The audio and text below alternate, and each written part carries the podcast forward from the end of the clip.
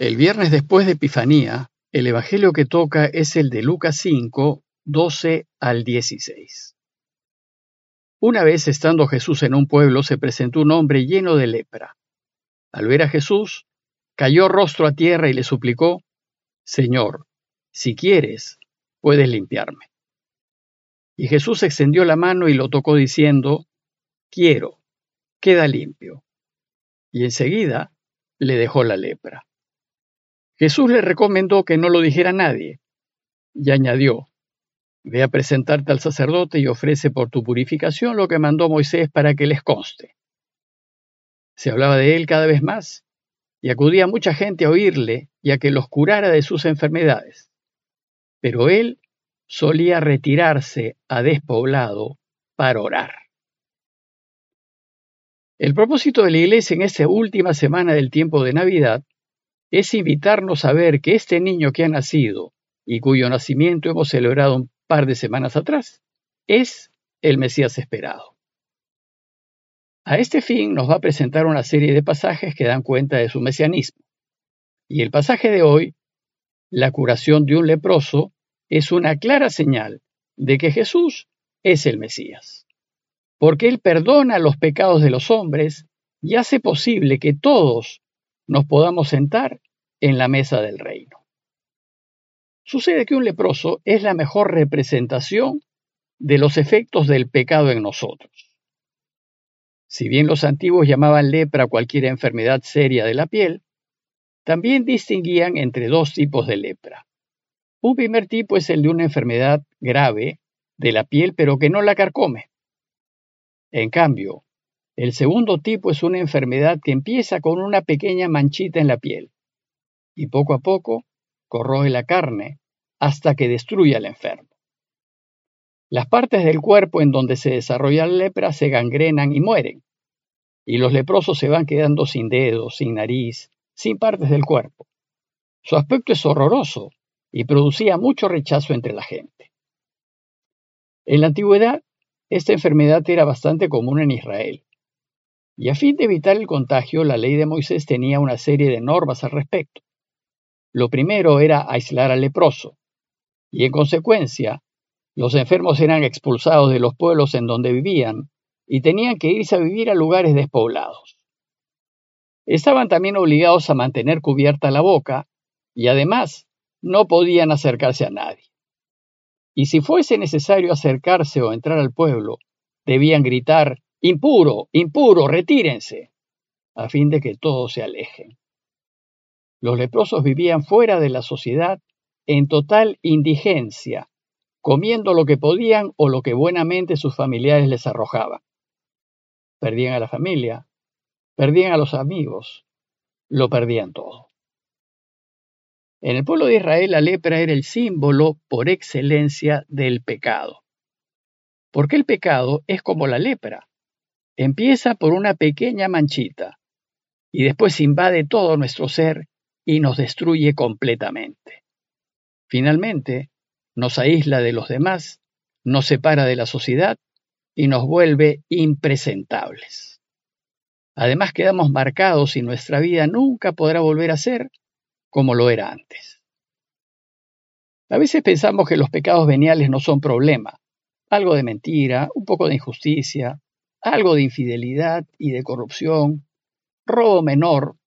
Además pensamos que esos pecados no son un problema porque todos lo hacen, ¿no?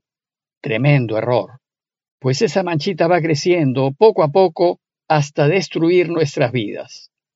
Por eso debemos rechazar el pecado, todo pecado, en todas sus formas, de ninguna manera pecar y además rehuir la ocasión de pecar. Pues el pecado destruye nuestro entorno, destruye a nuestra familia, nos destruye la vida y nos quedamos solos, en verdadera soledad. En Israel, el leproso era considerado el impuro por excelencia, el pecador por excelencia. Era el ejemplo más visible de un pecador. Sin embargo, es posible que el leproso se cure y es posible dejar el pecado. La ley decía que cuando eso sucedía, el leproso que se había curado debía presentarse al sacerdote para que certifique su curación. Pues como la lepra suponía una marginación social, el sacerdote, en nombre del pueblo, tenía que constatar la curación. El problema es que si llegaban a curarse, las partes que se perdieron de sus cuerpos no volvían a recuperarse, y sentían vergüenza de volver a sus familias y a sus pueblos, y lo usual es que se fuesen de su tierra y terminasen sus vidas solos. Esta es la secuela del pecado, que por más perdonado que uno esté, siempre quedan sus huellas. Y ahora volvamos al relato de hoy. Su contexto es la llamada a sus discípulos y la invitación a que se le unan para ayudar a Dios a reinar. Pues inmediatamente antes de este texto, Jesús, después de haber enseñado largo rato desde la barca de Pedro a la gente que estaba en la orilla, le pidió a Pedro que entre al lago, mar adentro, y eche las redes para pescar. Pedro se resistió, porque había estado trabajando toda la noche sin éxito.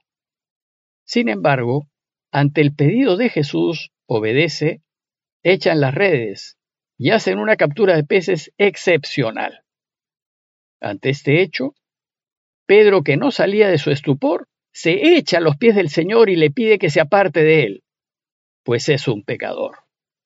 Pero Jesús más bien lo acoge y le pide que en adelante sea pescador de hombres. El relato de hoy trata también de un pecador, un leproso, que así como Pedro se echa a los pies del Señor y Jesús lo acoge y lo perdona. Veamos el texto más en detalle. Dice el relato que estando Jesús en un pueblo se presentó un hombre lleno de lepra. Una situación terrible.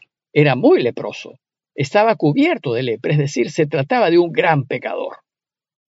Ese hombre tuvo que haber oído hablar de Jesús para presentarse ante él. Su deseo era acercarse para ser curado, pues sabía que lo podía hacer.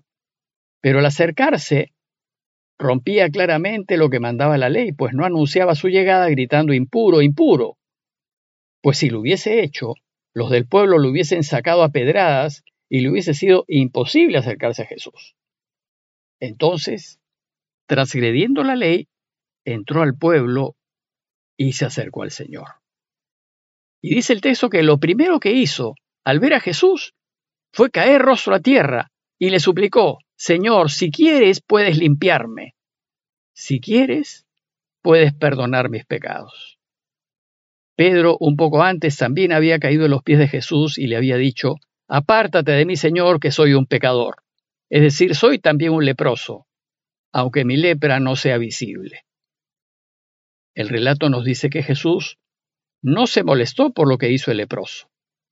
Más bien lo más sorprendente es que Jesús también rompió la ley, pues dice el texto que extendió la mano y lo tocó diciendo, quiero, queda limpio. Mientras todos se apartan, Jesús se acerca y lo toca, sin importarle el contagio. Tocarlo estaba prohibido por la ley. Bueno, pues es precisamente esto lo que hace Jesús con nosotros los pecadores. Él nos toca. Somos impuros y no deberíamos presentarnos ante Él, pero a Él lo que le interesa es curarnos. Y como hizo el leproso, nos acercamos a Él con la convicción de que nos puede curar. Y entonces Él nos va a tocar y nos va a curar. Y dice el texto que enseguida, es decir, al instante, le dejó la lepra. Aquel que estaba cubierto de lepra se quedó sin ella, retornó a la normalidad, un hecho que fue visible y constatable por todos los allí presentes. Pero para que sea recibido de nuevo en su comunidad y en su familia, el leproso curado tenía que cumplir lo que mandaba la ley. Jesús entonces le dice, ahora ve a presentarte al sacerdote y ofrece por tu purificación lo que mandó Moisés, para que les conste, para que vean que estás curado, que estás perdonado, que ya no eres impuro. Sin embargo, Jesús hizo algo más. Le pidió que no se lo dijese a nadie. A Jesús nunca le importó su propia persona. Él no buscaba curar para recibir honores. A él le importaba curar para que la persona esté bien, para que se reintegre a la vida. Como dijimos al inicio, por medio de este relato la Iglesia busca que nos demos cuenta que Jesús es el Mesías esperado. Y perdonar es claramente un signo del Mesías.